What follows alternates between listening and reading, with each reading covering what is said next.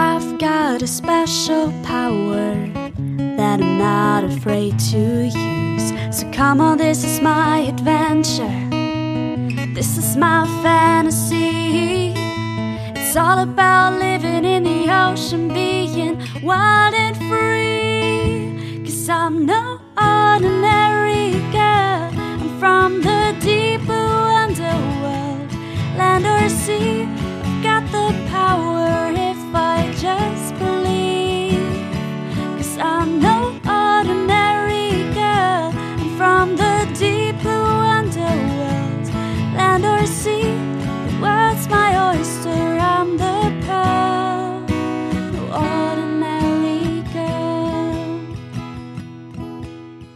Moin und herzlich willkommen bei den drei Meerjungfrauen. Hallo, Ich bin Eva ich bin Anna.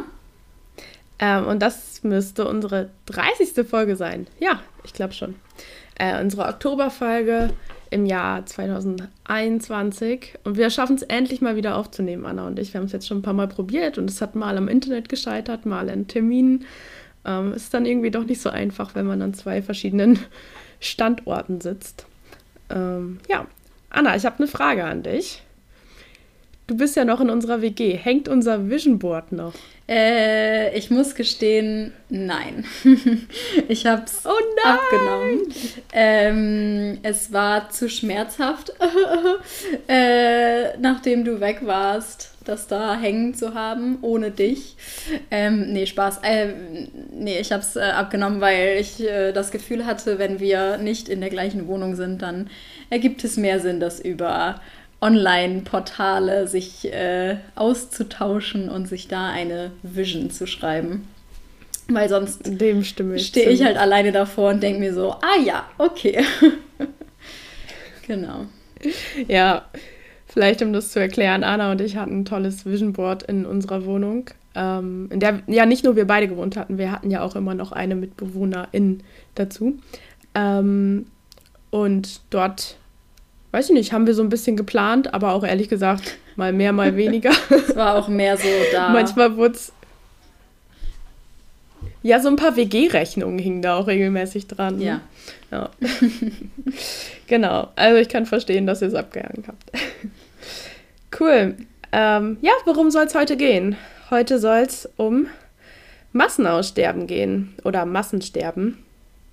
Also im größeren Kontext um Biodiversität. Und ich würde sagen, ich lege einfach mal los, Anna, oder? Ich bitte drum. Genau. Ähm, Massenaussterben, genau. Die Biodiversität auf unserer Erde, die befindet sich ja immer am Wandel. Und generell das Ökosystem und die Biodiversität entwickelt sich neu über die Zeit. Ähm, und es dauert eben bis zu Millionen Jahren, bis neue, vielfältige Ökosysteme mit neuen Arten entstehen. Und dann kann man sich natürlich fragen, warum überleben halt überhaupt die Arten, die jetzt überleben und warum sterben welche aus und wie kommt es dazu? Und ich fange einfach mal mit so ein paar Grundprinzipien an. Und dazu muss ich sagen, Massenaussterben betrifft nicht nur die Tiere und die Arten, die im Meer leben, sondern natürlich auch auf Land. Aber ich habe versucht, so ein bisschen Beispiele aus dem Meer rauszusuchen, weil wir ja bei den Meerjungfrauen sind. genau. So ein paar Grundprinzipien. Warum überleben Arten überhaupt? Das ist zum einen der Lilliput-Effekt. Ähm, das bedeutet ganz, also bedeutet einfach nur, dass kleine Tiere eher überleben, weil sie weniger Nahrung brauchen. Aber auch Tiere, die flexibler sind, ähm, die mobiler sind, aber die eben auch eine hohe Fortpflanzungsrate haben. Also schneller Nachkommen erzeugen und sich besser anpassen können. Ein einfaches Beispiel sind dafür Muscheln und Armfüßer. Wer Armfüßer nicht kennt, die sehen aus wie Muscheln, aber Muscheln haben tatsächlich eine linke und eine rechte Seite und Armfüßer eben nicht. Und Muscheln sind ähm, mehr mobil und können sich tatsächlich im Sediment besser vergraben als Armfüßer und dadurch sind viele Arten von Armfüßern am Ende des Perms zum Beispiel ausgestorben. Was auch noch dazu zählt, ob Arten überleben, ist einfach, wie weit die verbreitet sind. Man kann sich das ganz klar vorstellen, wenn eine Art oder eine Gattung nur an einer ganz bestimmten kleinen Insel oder am einen kleinen äh, meerscheres Stück Abschnitt Küste verbreitet ist, dann hat sie eben auch wenig Chance auf Überleben, wenn genau dort was passiert. Und was wir jetzt mal machen, wir springen jetzt mal so ein bisschen durch die Jahre, um überhaupt eine Vorstellung zu haben, was für Massensterben es überhaupt gab. Es gab nämlich fünf, das hat man vielleicht schon mal gehört, die fünf großen Massensterben. Und dazu wollte ich ganz kurz nochmal erklären, was eine Gattung ist, weil ich das jetzt öfter sagen werde. Und wir haben ja schon öfter mal schwer, äh, schwere Vorwürfe bekommen, dass wir noch nie so richtig Taxonomie erklärt haben, ähm, obwohl wir es so ein paar Mal mittlerweile angesprochen haben. Ähm, Gattung ist nicht das gleiche wie Art. Also wir haben quasi alle Lebewesen auf unserer Erde, dann kann man das in unterschiedliche Domäne einteilen, dann wieder in Reiche, dann in Stämme, dann in Klasse, Ordnung, Familien, Gattung, Art. Ähm, für uns würde das bedeuten, wir sind die Art Homo sapiens, aber die Gattung Homo. Und da gibt es eben auch noch andere, wie zum Beispiel äh, Homo neanderthalis oder so, hieß ja nicht so, und Homo erectus. Also dort gibt es, das sind eben unsere Schwestergattungen, wenn man so will. Da gibt es etwas, ja, doch, Schwestergattung heißt das, genau. Ähm, also wenn ich jetzt über Gattung rede, ist das quasi die Einteilung die über eine ganz bestimmte Art, die über eine Spezies kommt. So, und jetzt machen wir eine kleine Zeitreise. Wir springen nämlich 450 bis 440 Millionen Jahre zurück ähm, und befinden uns am Ende des Ordoviziums. Und dort gibt es etwa 1500 Gattungen im Meer, ähm, zum Beispiel Gliederfüßer, Schwämme, Stachelhäuter, ähm, Weich- und Wirbeltiere. Also schon einiges da.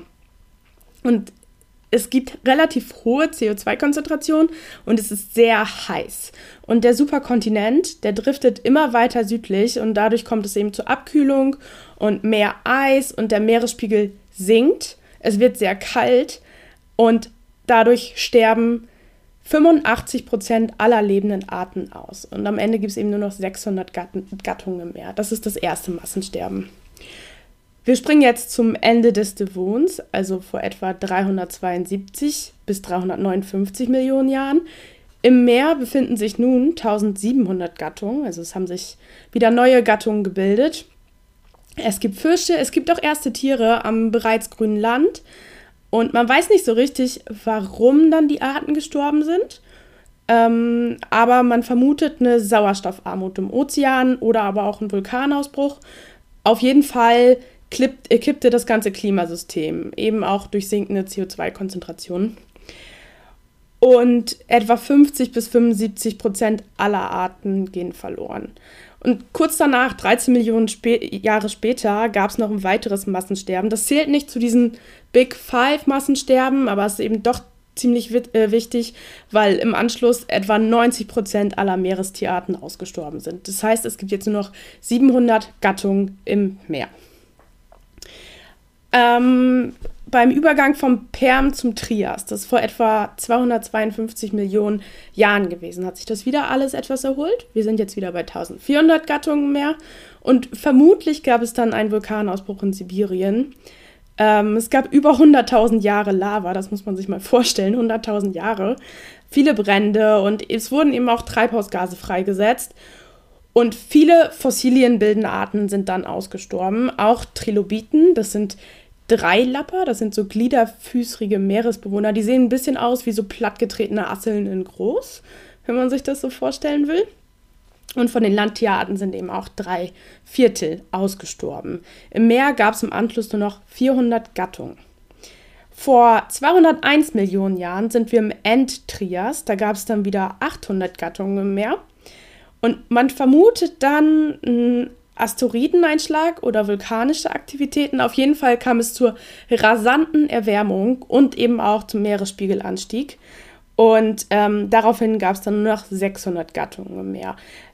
Zum Beispiel ist dann auch die Conodonta-Tiere, die sind ausgestorben. Das sind Kegelzahne, das waren so Neumünder. Wenn man sich die anschaut, sehen die so ein bisschen aus wie Aale, aber man weiß nicht so richtig, ob die im Sediment gelebt haben oder im pelagischen. Ähm, ja, genau. Die wurden etwa 40 Zentimeter lang. Aber die sind dann eben auch ausgestorben.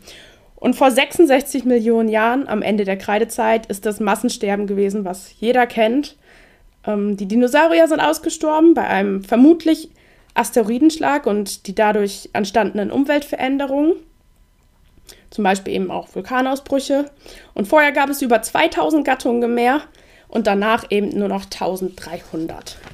Ähm, tatsächlich jetzt gerade haben wir etwa 2700 Gattungen mehr. Was kann man dann daraus mitnehmen? Dass insgesamt die Katastrophen, die passiert sind, es waren jetzt ja immer Vulkanausbrüche oder ähm, andere Umwelteinflüsse, die sind relativ kurz gewesen. Aber bis sich der ganze Zustand überhaupt wieder erholt hat, war es relativ lang. Also diese ganze Erneuerung ähm, bis zu einem funktionierenden Ökosystem, der wieder ein stabiler Zustand ist, dauert eben lange. Und meistens gab es während diesem Massenaussterben Disaster-Taxa, so nennt man die Taxen, also diese Arten und Gattungen, die ähm, neu mit der Umwelt agieren müssen. Und das sind einige wenige anpassungsfähige Arten, die eben durch diese Massenaussterben durchkommen. Und die ganzen Massensterben waren eben auch unterschiedlich und oft war es auch regional abhängig, ähm, wie weit man von einer Katastrophe zum Beispiel weg ist, ob man äh, der entkommen kann oder nicht, wie mobil man ist. Und diese Massensterben haben für manche Arten aber auch sowas wie Art Explosionen möglich gemacht. Zum Beispiel, dass Fressfeinde gestorben sind. Ähm, bei dem Massenaussterben am Ende des Perms ist zum Beispiel eine riesige Gruppe von Seeigeln entstanden, die eben eine ganz bestimmte Nische gefüllt haben. Ja, genau. Und jetzt fragt man sich trotzdem nochmal, welche Arten sterben dann aus? Jetzt haben wir darüber geredet, welche überlebt haben. Und da möchte ich ganz kurz über eine Studie reden von Knope et al., die im Februar 2020 im Science Magazine ähm, veröffentlicht wurde. Und zwar vergleicht diese Studie 30.000 lebende Tiere mit knapp 20.000 ausgestorbenen Meerestieren. Und die schauen sich eben an, wie ähm, divers, also wie artenreich bestimmte Taxagruppen sind und wie ökologisch divers die sind, also wie viele Nischen die füllen und wie das Ganze überhaupt zusammenpasst. Und die haben eben herausgefunden, dass dieser, diese Verbindung von taxonomisch divers zu ähm, ökologisch unterschiedlichen im Laufe der Zeit größer geworden ist. Und diese strikte Korrelation, die gibt es eben nur durch diese Massensterben. Also eine Klasse, eine Gruppe ist besonders artenreich und ähm, nicht durch ihren Ursprung bestimmt, sondern wie resistent sie eben gegen Massensterben war. Ähm, ja. Das heißt, im Laufe der Erdgeschichte starben eben genau die Tiergruppen aus, die ökologisch wenig unterschiedlich waren, die wenig differenziert waren.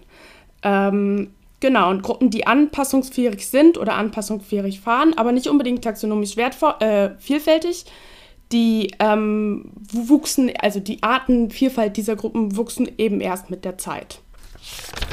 Das ist die Studie und das ist das, was ich zu Massensterben erzählen wollte. Genau, ich hoffe, man konnte so ein bisschen folgen. Ich habe mir die Notizen nämlich vor einer Woche gemacht, habe sie mir nochmal durchgelesen, aber Ähm, Achso, und was ich noch sagen wollte, die meisten Informationen dazu hatte ich aus einem sehr empfehlenswerten Spektrum-Artikel, den verlinken wir euch natürlich. Ja, genau. Ähm, in dem Zuge würde ich erstaunlicherweise mal wieder was über Korallen erzählen. Ähm, ich habe auch ein Paper rausgesucht, ähm, über das ich auch einmal ganz kurz, ähm, ja, das einmal kurz irgendwie skizzieren wollte, worum es da geht. Und da, und zwar geht es, ähm, die AutorInnen haben verschiedene Traits, also verschiedene Merkmale ähm, von Scleractinia, also riffbildenden Korallen, ähm, analysiert im Zuge des letzten Massenaussterbens an der Kreide-Tertiärgrenze, also des KT-Massenaussterben, wie das ja genannt wird, ähm, und ähm, Merkmalen von Korallen, die heute existieren, wie sie sie nennen, die modernen Korallen in Anführungszeichen. Das Paper heißt Evolutionary Traits that Enable Scleractinian Corals to Survive Mass Extinction Events, ist letztes Jahr in Nature ähm, publiziert worden und ist von Dichon, Dichon et al., keine Ahnung, wie man es ausspricht.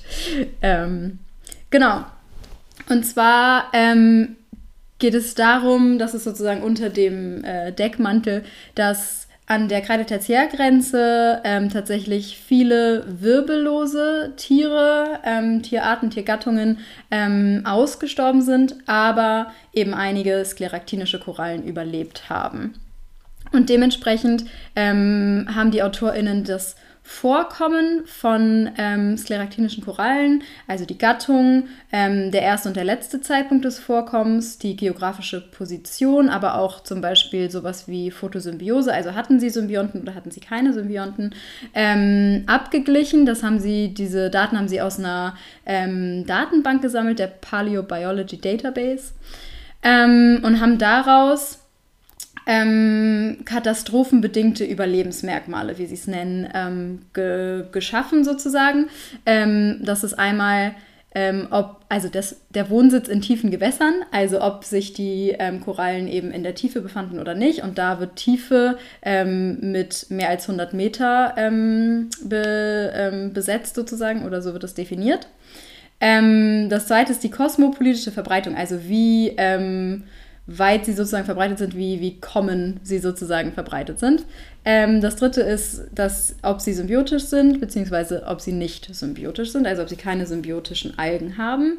Ähm, das vierte ist, ob sie solitär sind, also ob sie allein stehen oder in kleinen Kolonien ähm, existieren. Und das fünfte ist die Bleichresistenz. Ähm, genau, und das wurde dann verglichen mit, wie sie sie nennen, modernen skleratischen Korallen, also den Korallen, wie wir sie heute finden, ähm, aus der, also die Daten kommen aus der roten Liste der IUCN, der International Union for Conservation of Nature.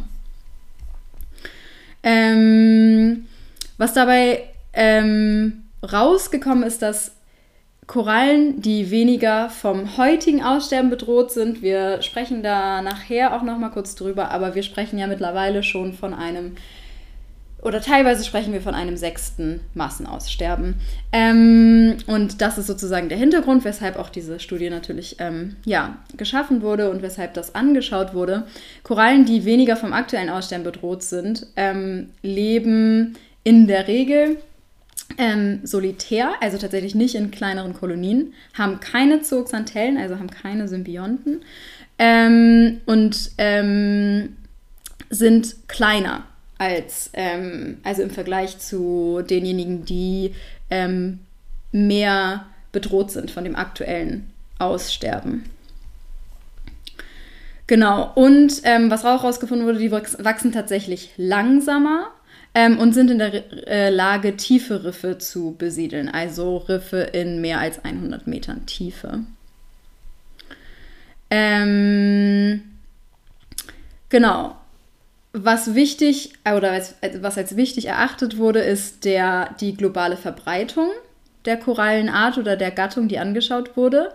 Ähm, und zwar war nämlich ähm, die, also für diejenigen Korallen, die das KT-Ereignis, das KT-Massenaussterben-Ereignis überlebt haben, da war die globale Verbreitung groß, ähm, was sozusagen darauf hindeutet, dass ähm, kosmopolitische Gattungen nennen sie es hier, also diejenigen, die wirklich weit verbreitet sind, die irgendwie ähm, common sind, also die irgendwie, ne, die, die häufig vorkommen an verschiedenen Riffen und in verschiedenen Regionen, ähm, dass die quasi einen Vorteil haben in einem Massenaussterbe oder einem Aussterbeereignis. Ähm, das haben sie, genau das gleiche haben sie herausgefunden für die modernen Arten, also dass eben der Rang der globalen Verbreitung, also dass die globale Verbreitung größer ist bei Gattungen, die heute ein geringeres Aussterberisiko haben. Ähm, genau, und das ist so ein bisschen ähm, einer der Key, eine der Key Messages dieses Papers, also dass sozusagen, ähm, wenn eine Koralle weit verbreitet ist, hat sie mehr Chancen, ein das Massenaussterben, das heutige Massenaussterben auch zu überleben. Das ist so ein bisschen eine der Key Messages. Ähm, außerdem, wie ich eben sagte, also dass, ähm, also dass besonders bei dem KT-Aussterben ähm, Korallen, die symbiotisch waren und die ähm, Kolonien bilden, dass die tatsächlich auch bei dem KT-Aussterben häufiger betroffen waren, häufiger bedroht waren, was darauf hindeutet, dass das eventuell andersrum eben auch der Fall sein kann, dass diejenigen, die jetzt asymbiotisch sind, die heute die modernen Korallen, die heute asymbiotisch sind, ähm, die heute irgendwie solitär leben, ähm, dass die eine bessere Überlebenschance haben. Ähm, genau, das, was ich eben sagte zu den langsam wachsenden Korallen, dass die auch ähm, weniger bedroht sind vom heutigen Aussterben, ist ein ähm, Problem, weil an vielen Riffen, die heutzutage schon ähm, vom Aussterben bedroht sind oder die heutzutage schon viele oder mehrere hintereinander folgende Bleichereignisse erfahren haben, die werden teilweise ähm, neu besiedelt von schnell wachsenden Korallen. Das heißt, wir, haben, wir sehen in vielen Riffen so einen Shift von Arten, die langsam wachsen, zu Arten, die schnell wachsen, weil die sich einfacher an den Klimawandel anpassen können. Wenn wir jetzt aber wirklich von einem massiven Aussprechen sterben, dann kann das sein, dass eben diese Arten weniger ähm, Chance haben, dieses Aussterben auch wirklich ähm, zu überleben. Das heißt, im Zuge des Klimawandels werden diejenigen Arten eben besonders schnell ausgerottet, die sich ähm, theoretisch an so ein Aussterben anpassen könnten oder die eine höhere Chance hätten, das zu überleben. Und dann, genau, haben wir eben noch größere Probleme, wenn wir, also je weiter der Klimawandel voranschreitet und je weiter dieses Massenaussterben äh, voranschreitet. Ähm, ebenso wurde natürlich ähm, herausgefunden, dass bleichresistente Gattungen ähm, nach dem KT-Ereignis auch ähm, äh, höhere Überlebenschancen haben, was darauf hindeutet, dass das heutzutage natürlich auch der Fall ähm, sein kann. Und ähm, weiterhin wurde herausgefunden, dass bei dem äh, Aussterben an der KT-Grenze ähm, bleichresistente Gattungen ähm, eine, eine höhere Chance hatten zu überleben. Ähm, heutzutage äh, ist natürlich Massenbleiche und Korallenbleiche ein riesiges Thema und es wird da ganz oft über die adaptive Bleichhypothese ähm, gesprochen, eingedeutscht habe ich das, wunderschön, ähm, die ähm, besagt, dass bei veränderten Umweltbedingungen eine oder mehrere Gruppen von Photosymbionten, also bei, bei Korallen, die eben Symbionten haben, durch ein neues ähm, Konsortium sozusagen von Symbionten ersetzt wird. Das heißt, das ist, ähm, man nennt das Symbiont Shuffling ähm, oder Symbiont Switching, dass die Korallen eben ähm, diejenigen Symbionten zum Beispiel ausstülpen und dann neue in ihr Gewebe quasi einleiten und in ihr Gewebe sozusagen aufnehmen, die bleichresistenter sind. Ähm, genau, und die dann eben besser an die aktuellen Bedingungen angepasst sind. Und da wird im Moment auch sehr viel Forschung zu betrieben, welche ähm, bestimmten Clades sozusagen der Symbionten besonders bleichresistent sind und welche man zum Beispiel nutzen könnte, um Korallen zu helfen, sich an den Klimawandel anzupassen. Ähm, genau. Eine der Conclusions sozusagen dieses Papers ist, dass, äh, oder sie, sie stellen sozusagen die Hypothese auf, dass Korallengattungen, die sich während oder vor dem KT-Ereignis entwickelt haben, also sozusagen sogenannte KT-Korallen, ähm, möglicherweise auch besser an das moderne Aussterben angepasst sind, als diejenigen Gattungen, die sich eben danach entwickelt haben. Aber das Problem ist eben, dass das nicht so viele sind und dass davon auch schon sehr viele ausgestorben sind über diese Bleichereignisse.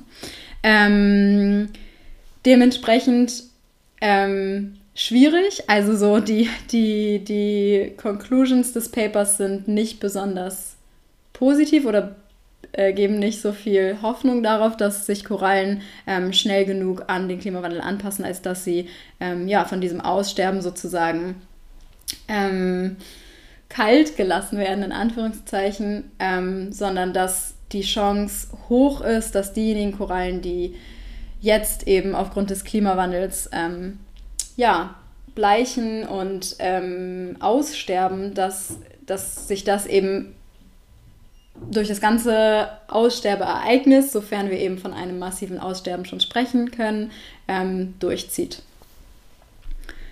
die Möglichkeit ist natürlich da, dass es einige Arten gibt, einige wenige Arten, die dieses Aussterben irgendwie überleben. Aber da sind wir wieder an dem Punkt, dieses Massenaussterben, also dieses Aussterben, von dem wir heute sprechen, ähm, im Anthropozän, das ähm, passiert einfach auf einer Zeitskala, das war, das haben wir noch nie gesehen. So, das funktioniert so schnell, dass sich eben einige Arten und sehr, sehr viele Arten leider daran nicht werden anpassen können.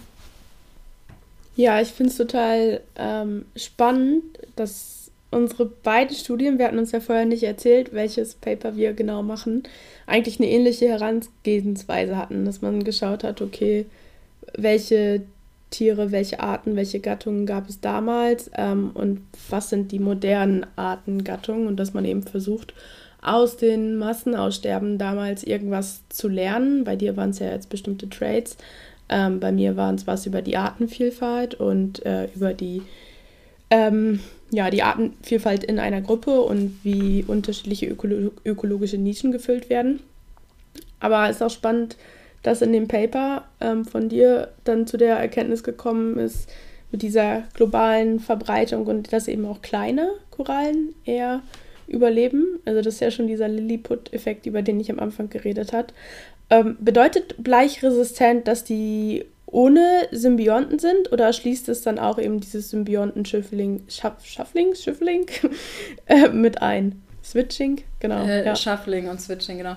Ähm, so wie ich das verstehe aus der Studie, ist das äh, genau, dass diejenigen Korallen sind, die Symbionten oder eine Symbionten-Assemblage sozusagen in ihrem Gewebe haben, die besonders bleichresistent ist.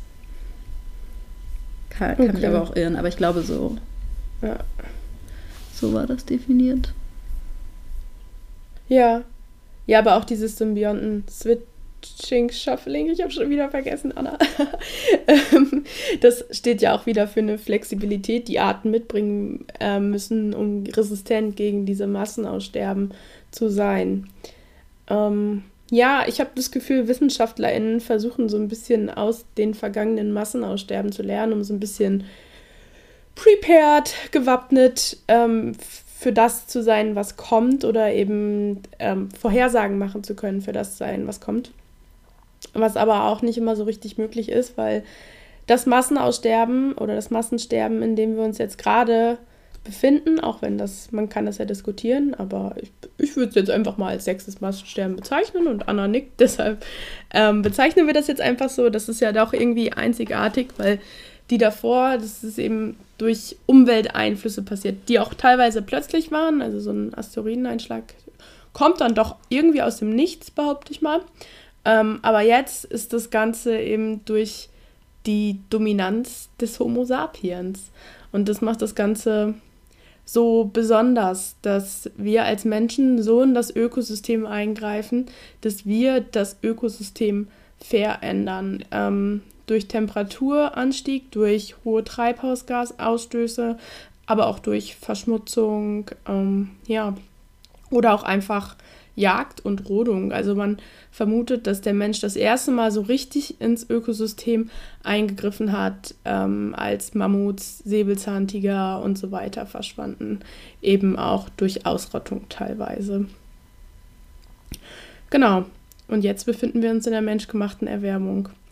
Und ich habe das Gefühl, nachdem ich jetzt einiges über Massensterben gelesen habe, ähm, das ist, passiert alles auf Skalen, die wir gar nicht messen können.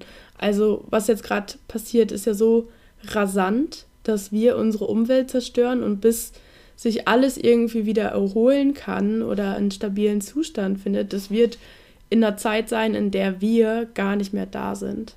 Und dann muss man sich vielleicht auch fragen, warum wir dann gar nicht mehr da sind. Ähm, und ich habe Studien gefunden, die besagen, dass in einigen Menschengenerationen bereits bis zu drei Viertel aller Tierarten ausgestorben sein könnten. Ja, genau.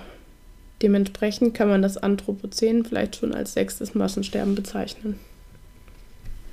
Auf jeden Fall. Ähm, ich glaube, was an der Stelle einmal kurz ganz wichtig zu differenzieren ist, ist, dass wenn wir von menschengemachten Klimawandel oder auch vom Anthropozän sprechen, wir natürlich nicht alle Menschen gleichermaßen meinen, sondern es sind eben Menschen im globalen Norden, die ähm, ja durch Ausbeutung, durch Ausrottung, äh, durch den Kapitalismus unsere Welt zu der gemacht haben, wie sie heute ist, in der immer noch äh, ja, viele Ungerechtigkeiten, ganz, ganz viele Ungerechtigkeiten herrschen. Ähm, genau, also dass man ein bisschen differenziert, glaube ich, sind nicht alle Menschen gleichermaßen. Also es sind einfach wenige Menschen, die auf, in so einer kurzen Zeit so unglaublich viel Schaden angerichtet haben. Und wenn man sich das mal vor Augen führt, finde ich es noch krasser dass ähm, ein so kleiner Teil eigentlich der Weltbevölkerung die Verantwortung für so ein großes Massenaussterben, für ja, die Verschmutzung unserer Weltmeere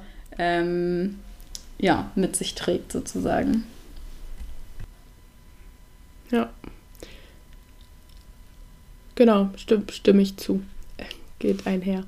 Ähm, wir sind so ein bisschen unsere eigene Disaster-Taxa und eben auch für äh, unsere eigene, ja doch, Disaster-Taxa, unsere eigene Disaster-Art und eben auch für ähm, unsere Mit-Species. Das klingt immer so seltsam, wenn man Menschen als Species redet, oder es klingt falsch. Aber für unsere Mitmenschen ähm, sind wir eben auch ein Desaster. Genau. Ja, äh, wie kommen wir aus diesem Down-Thema jetzt wieder raus? Ja, gute Frage. Ähm, ich würde einfach mal ganz cold Turkey Cut machen und äh, wir kommen zu etwas positiveren Themen, nämlich unserem Adventskalender. Möchtest du uns da noch mal genau, was zu erzählen, ähm, Eva? Ja, auch in diesem Jahr soll es wieder einen Adventskalender geben, aber das hängt hauptsächlich von euch ab, würde ich behaupten. Ähm, und zwar haben wir diesen, dieses Jahr den Plan, das so ein bisschen mit Unterstützung für unseren Podcast zu verbinden. Sprich, wenn ihr Bock habt, vielleicht uns Danke zu sagen oder uns eine Freude zu machen und uns ein bisschen Money in den Hut zu schmeißen. Und ihr könnt ganz selbst ganz allein entscheiden, wie viel es sein soll. Sei es ein Euro, sei es 5 Euro, sei es whatever, 50 Cent. Ähm, das wäre einfach nur cool. Ähm, und wenn ihr das machen würdet, dann bereiten wir ein Türchen für euch vor im Adventskalender. Und ihr könnt selbst entscheiden, ob euer Name genannt werden soll oder nicht, ob wir uns aussuchen sollen, was für ein Tier dahinter steckt. Oder ihr euch das aussucht, das liegt alles ganz bei euch. Und die Anleitung dazu gibt es auch nochmal auf unserer Webseite. Da steht alles. Schreibt uns einfach dann eine Mail. Genau, und es sind wirklich noch viele Türchen offen. Derweil haben wir vorweg nachgefragt und viele haben gesagt, ja, voll cool, wir wollen euch unterstützen. Also wir warten jetzt auf euch, dass ihr uns bitte auch schreibt. Richtig. Genau. Ähm, ja, das wäre super cool, wenn wir dieses Projekt auch wieder realisieren könnten dieses Jahr. Ich glaube, ähm, ja, ich glaube doch, dass der Adventskalender immer ein ganz nettes, kleines ähm, Schmankerl ist am Ende des Jahres. ja. Ja, und eigentlich kam, also es kommt eigentlich bei euch immer gut an. Also das Feedback zum Adventskalender war wirklich immer durchweg positiv und ja, daher hoffen wir, dass wir das in diesem Zuge auch dieses Jahr anbieten können. Richtig. So, und ich möchte noch ganz kurz über ein Citizen Science Projekt reden. Und zwar ist eins von der British Antarctic Survey ähm, in die Welt gerufen worden und es geht um Walrosse. Ähm, wir haben, glaube ich, sogar schon mal einen Adventskalender über Walrosse geredet. Kann das sein, Anna? Ich weiß das gar nicht mehr. Ja, irg irgendwas klingelt bei mir. Kann sein, ja. Ja, vielleicht. Ähm, auf jeden Fall weiß man nicht so viel über Walrossbestände und das ist tatsächlich auch ein bisschen schwierig zu bestimmen, weil die A ziemlich, also erstmal im Meer leben, im Meer ist alles schwierig zu zählen. B haben die auch nicht so viel Bock gezählt zu werden. Ähm, aber es gibt ja mittlerweile Satelliten und Satelliten machen Bilder. Dementsprechend hat man theoretisch relativ viele Bilder von Walrossen. Es muss sich nur jemand ransetzen und es durchzählen. Und ähm, jetzt wird gehofft, dass ganz viele Leute Lust haben, das von zu Hause auf ihren Rechnern zu machen. Und es, es, ist wirklich straightforward, relativ einfach. Man kann sich da kurz einloggen und dann sucht man sich so ein Bild und dann klickt man und zählt quasi. Also das kann, ich würde behaupten, jedes Kind ab sechs Jahren. Vielleicht muss man zur Schule gehen und zählen können. Vielleicht auch schon ab fünf Jahren. Ähm, genau, aber vielleicht, wenn ihr Lust habt, könnt ihr euch da ja einloggen und ähm, wir verlinken euch deren ähm, werbendes YouTube-Video und da wird das alles auch nochmal erklärt. Und ja, da kann man eine halbe Stunde helfen und ein bisschen was zur Walrausforschung beitragen. Fand ich ganz cool. Ja, sehr cool. Vielen Dank für den Hinweis. Und äh, ja, ganz zuletzt möchte ich erneut ein Shoutout sagen an all die Menschen, die eventuell irgendwas mit Korallen machen und eine PhD-Stelle für mich haben. Hit me up. ich bin immer noch auf der Suche, falls ihr euch fragt. Ähm, ich bin immer noch arbeitslos. So please give me some work. Will, it will be greatly appreciated. An alle Coral People. Genau. Ich kenne leider keine Coral People, Anna. ja. Aber ja, vielleicht hört ja jemand zu. Would be nice. Would ja, nice. ansonsten würde ich sagen, das war's. Ansonsten, ja. Eine kürzere Folge heute mal wieder, aber finde ich nicht so schlimm. War ja auch ein depressing Thema. Dann kann man da auch nicht so lange drüber reden. Ja, schickt uns mal ein paar muntere Themenvorschläge, dass wir nicht immer in so eine depressing Stimmung hier verfallen. Ja, das war Okay, cool.